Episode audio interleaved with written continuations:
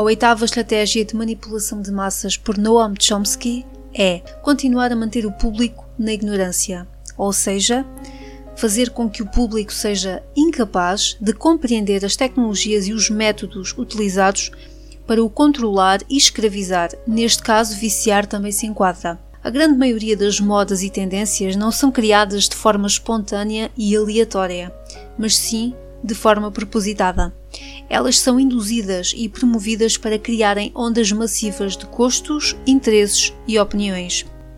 Os meios de comunicação social geralmente promovem certas modas e tendências, a maioria delas em torno de estilos de vida supérfluos ou até mesmo ridículos. Convencem as pessoas de que se comportar de determinada maneira é o que está na moda. Esta estratégia está relacionada com a anterior e há muito para se dizer aqui, no entanto, selecionei apenas alguns exemplos.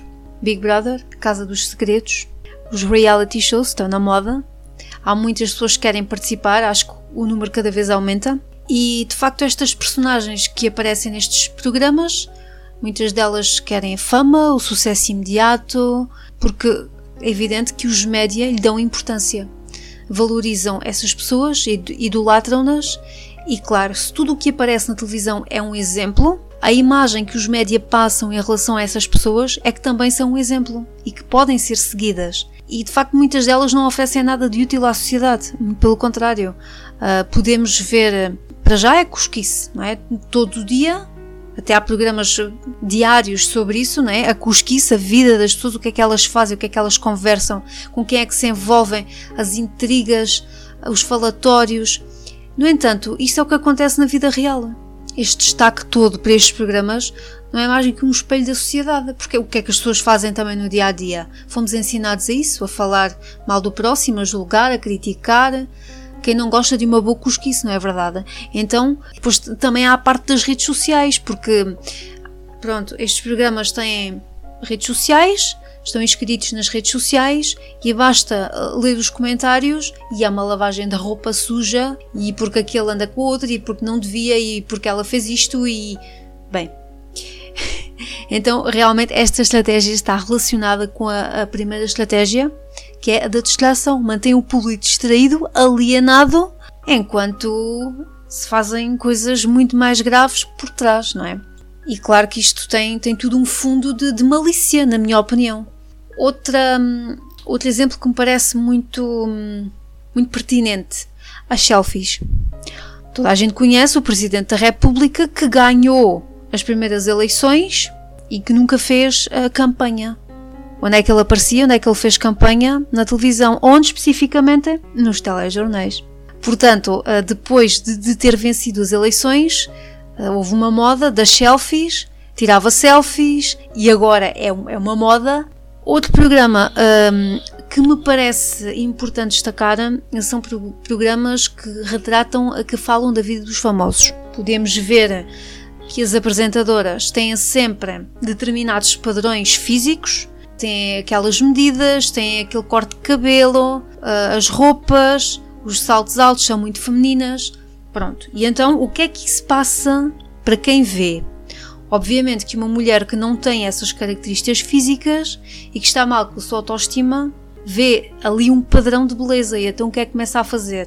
Dietas malucas, começa a se sentir mal, inferior, começa a ter falta de autoestima, a autoimagem não está boa, então começa a imitar uh, aquelas pessoas que não conhece lado nenhuma só porque aparecem na televisão conseguem ser uma referência, que é não ter solita pois vão compram todos os cremes. Curiosamente, na televisão também há publicidade para esses cremes anti-rugas, quando na verdade elas estão maquilhadas com quilos de base. Portanto, logo isto já vem um pouco também destabilizar o inconsciente das pessoas a forma como elas vivem, a forma como elas gostariam de ser, porque infelizmente hoje em dia, com o tipo de comida, com o estilo de vida que nós temos, isso também não ajuda nada a termos muitas vezes o corpo que nós gostaríamos.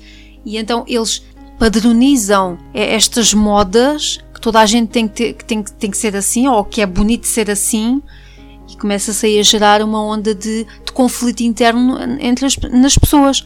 Eu falei há pouco também do estilo de vida e da, da alimentação. Não é por acaso que nas televisões também aparecem muitos, muitos anúncios de fast food. Quer dizer, nós já comemos mal e ainda nos estão a incutir comida que, que enfim, não é?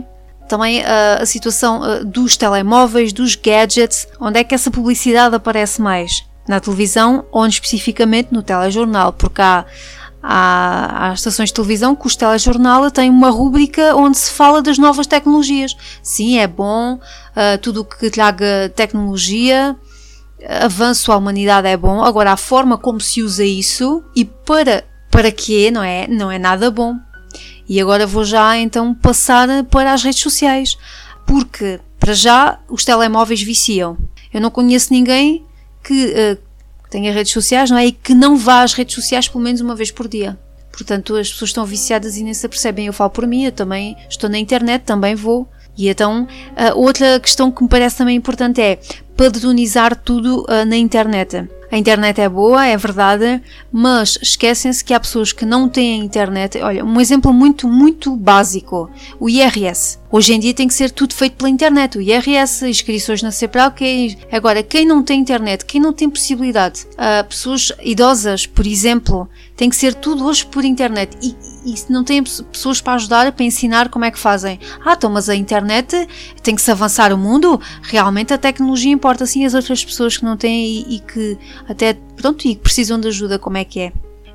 Aliás, basta ir ao centro de saúde, por exemplo, e falha a internet, para tudo haveria de se rever esse sistema, de padronizar tudo pela internet, havia de haver um maior equilíbrio sobre as coisas. Eu sou a favor das tecnologias, mas acho que as pessoas têm necessidades e nem todas têm ajuda para, para realizar aquilo que mais precisam, não é? Depois, para finalizar, uh, muitos telejornais, nas suas reportagens, não vão à fonte primária. Por exemplo, determinado político em vez de falarem com ele, de ligarem para ele, de ligarem para a assessoria, não, vá, não vão à fonte primária, mas vão à sua rede social, ao Twitter, ao Facebook, ver o que é que ele escreveu naquele dia. Ou ver, ou ver uma opinião que ele escreveu num determinado dia sobre determinada coisa. Porquê? Porque as redes sociais estão in, estão na moda. Então, realmente, todo esse sistema, esta manipulação, estas estratégias, servem também para um, que o público fique completamente 100% dependente da tecnologia, viciado nas redes sociais, viciado nos gadgets, incutem modas de que isto é fixe, está na moda, devemos comprar, qual é a última moda, qual é o último telemóvel que saiu, tem internet, dá redes sociais, mais cartão de memória, porque preciso de mais espaço para tirar fotografias. É assim que a sociedade vive. Infelizmente é assim. E, e vive alienada, não, muitas pessoas não se apercebem daquilo que está a passar na realidade ou seja, porque é que isto foi criado. E é uma forma de as manterem escravas do sistema. Porque enquanto as pessoas se mantêm escravas do sistema, eh, não conseguem encontrar o silêncio, não, não conseguem ir dentro delas, conhecerem-se, conhecerem quem são, conhecerem os seus gostos e assim vivem sempre influenciadas por uma determinada pessoa ou pessoas que aparecem na, na televisão, padronizadas. Um, e pronto, e enquanto as pessoas não se perceberem disso, vão continuar a ser escravas do sistema e não vão conseguir encontrar-se. Por isso é que também acho que muitos jovens têm muitos problemas também por causa disso.